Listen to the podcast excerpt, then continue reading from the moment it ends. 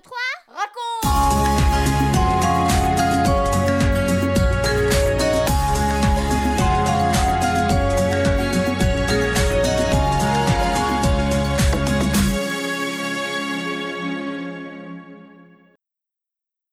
Bonjour à tous, les filles, les garçons, les parents et tous les amis. C'est notre 76e émission. Il y a eu un problème à l'école et la maîtresse a demandé aux élèves ce qui s'est passé. J'ai tout vu, moi, madame, répond Lucas. J'ai tout entendu. Alors, dis-moi ce que tu sais puisque tu as été témoin de ce qui est arrivé. Eh oui, Lucas est un témoin. Être témoin, c'est dire ce que l'on sait, ce que l'on a vu, ce que l'on a entendu. C'est la mission que Jésus a confiée à ses disciples. Te souviens-tu? Il leur a dit Soyez mes témoins à Jérusalem, en Samarie et jusqu'aux extrémités de la terre. Ils sont donc partis annoncer la bonne nouvelle partout dans le pays, et sais-tu ce que Dieu faisait? Il les accompagnait en faisant des miracles et des prodiges. Nous allons suivre l'un de ses disciples, c'est Philippe. Écoute bien, et tu répondras à ma question qui a été l'un des premiers témoins en Afrique? Tu retrouveras ce récit dans les Actes des Apôtres au chapitre 8. 1, 2, 3, raconte est arrivé en Samarie, beaucoup de choses ont changé et les habitants de la ville en discutent. C'est formidable. Nous avons entendu parler des miracles que les disciples font à Jérusalem. Mais maintenant, nous les voyons chez nous. Oui, Philippe prie au nom de Jésus et les gens sont guéris. J'ai vu un homme qui était possédé, tourmenté, et il a été complètement délivré. Il sautait de joie, on ne le reconnaissait pas. Moi, j'ai vu plusieurs handicapés lâcher leur canne et se mettre à marcher et à courir. Parmi mes voisins et mes amis, beaucoup de malades ont été complètement guéris. Vraiment, Dieu fait des prodiges au milieu de nous. Des foules entières viennent écouter Philippe. Il leur parle de l'amour de Jésus et de son pardon, et Dieu confirme ses paroles par des miracles. Un mois, c'est fini. Je ne vais plus voir Simon. Mais c'est un voleur. Moi non plus. Il nous a trompés. C'est un escroc. Mais qui est donc ce Simon qui se fait passer pour quelqu'un de très important? C'est un magicien. Il étonne les enfants et les adultes par sa magie et sa sorcellerie. Les gens sont fascinés par ses pouvoirs. Même les chefs de la ville vont le consulter. Mais en écoutant la parole de Dieu, on comprend que Simon est un homme méchant. Alors, on se détourne de lui. Un grand nombre d'habitants croient en Jésus. Ils se font baptiser et deviennent ses disciples. Et que font-ils ensuite? Eh bien, ils sont si heureux qu'ils parlent de ce qu'ils ont vu et entendu, et la bonne nouvelle se répand un peu plus en Samarie. Un jour, un ange du Seigneur apparaît à Philippe et lui dit Philippe, lève-toi. Va sur le chemin qui descend de Jérusalem à Gaza. Philippe se lève et il part. En cours de route, il entend derrière lui des chevaux qui tirent un char. Quand il le dépasse, Philippe regarde. Tiens, un voyageur qui revient de Jérusalem. L'homme assis dans le char est un Africain. Il ne fait pas attention à Philippe. Et paraît très absorbé par sa lecture. L'Esprit de Dieu dit à Philippe Avance et rattrape ce char. Philippe court. Il est maintenant tout près. L'homme poursuit sa lecture à haute voix. Philippe tend l'oreille avons été conduits comme un brebis qu'on mène à la boucherie, comme un agneau qui se laisse tondre sans se débattre. Oh. Je connais ce texte.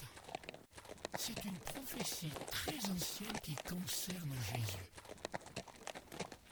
Dis, comprends-tu ce que tu lis? Cherche, mais je ne comprends toujours pas et personne n'a pu me l'expliquer. Mais toi, si tu as compris, viens. Monte dans le char et explique-moi. Philippe s'assoit à côté de cet homme qui est venu à Jérusalem pour adorer Dieu et qui repart dans son pays à plus de 700 kilomètres. Il n'a pas eu la réponse à sa question, mais du haut de son ciel, Dieu l'a vu et il a envoyé Philippe tout spécialement pour lui. Cet homme est un ministre de la reine d'Éthiopie. Il gère tous les trésors de la reine. S'il te plaît, explique-moi.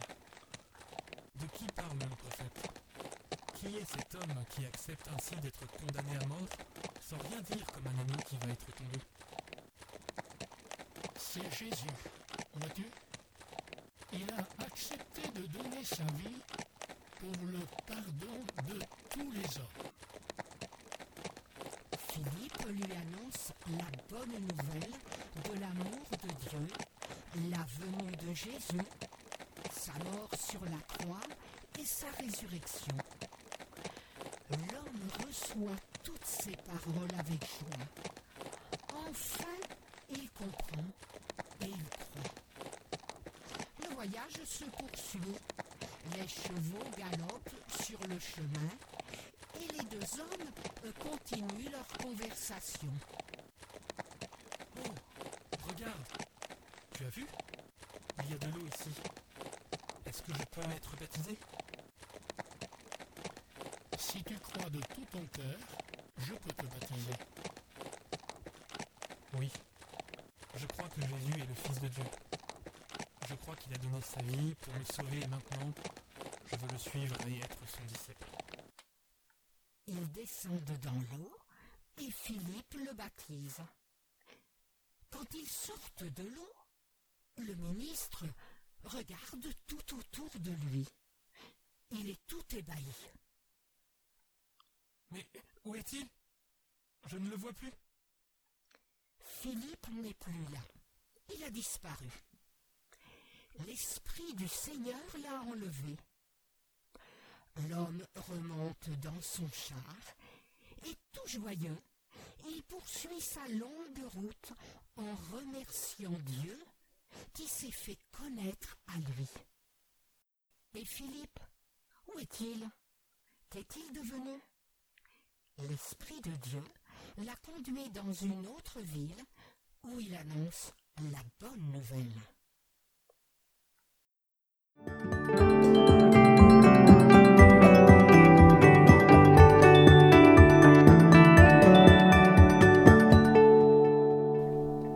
Un, deux, trois, quatre. Et toi Et moi? Le ministre a parcouru des centaines de kilomètres, traversé des villes et des villages. Qu'a-t-il fait? Certainement qu'il a parlé de Jésus à tous ceux qu'il a rencontrés. Arrivé dans son pays, en Afrique, il a parlé à la reine, au ministre, à sa famille, ses amis, ses serviteurs.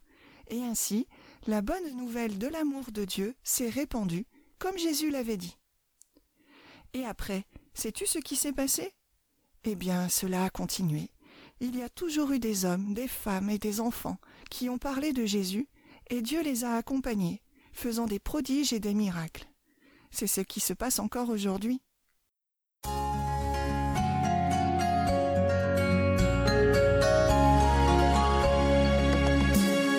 4, 3, 2, 1 et nous les parents. C'est le début du travail missionnaire. L'évangélisation du monde est lancée. Proposez donc à vos enfants des ouvrages sur la vie des missionnaires, comment Dieu les a conduits, accompagnés, comment le travail s'est poursuivi et se poursuit encore dans le monde entier. Tout comme le ministre, vos enfants peuvent ne pas comprendre ce qu'ils lisent. Ils ont besoin qu'on leur explique, qu'on les accompagne. Je vous encourage à être attentifs à leurs réactions, leurs questions. Rien ne peut remplacer ce contact direct. Si vous ne savez pas leur répondre, n'hésitez pas à les mettre en contact avec des personnes capables de le faire. Bon courage Vous venez de suivre l'émission 1, 2, 3 raconte avec Françoise et Michel Zanellato, Benjamin Lamotte, Céline Girardi, Baptiste Roland, Erwan, Yuna et la collaboration de Vital Radio ainsi que 365histoire.com. Si vous avez aimé cette émission, n'hésitez pas à la partager autour de vous. À bientôt!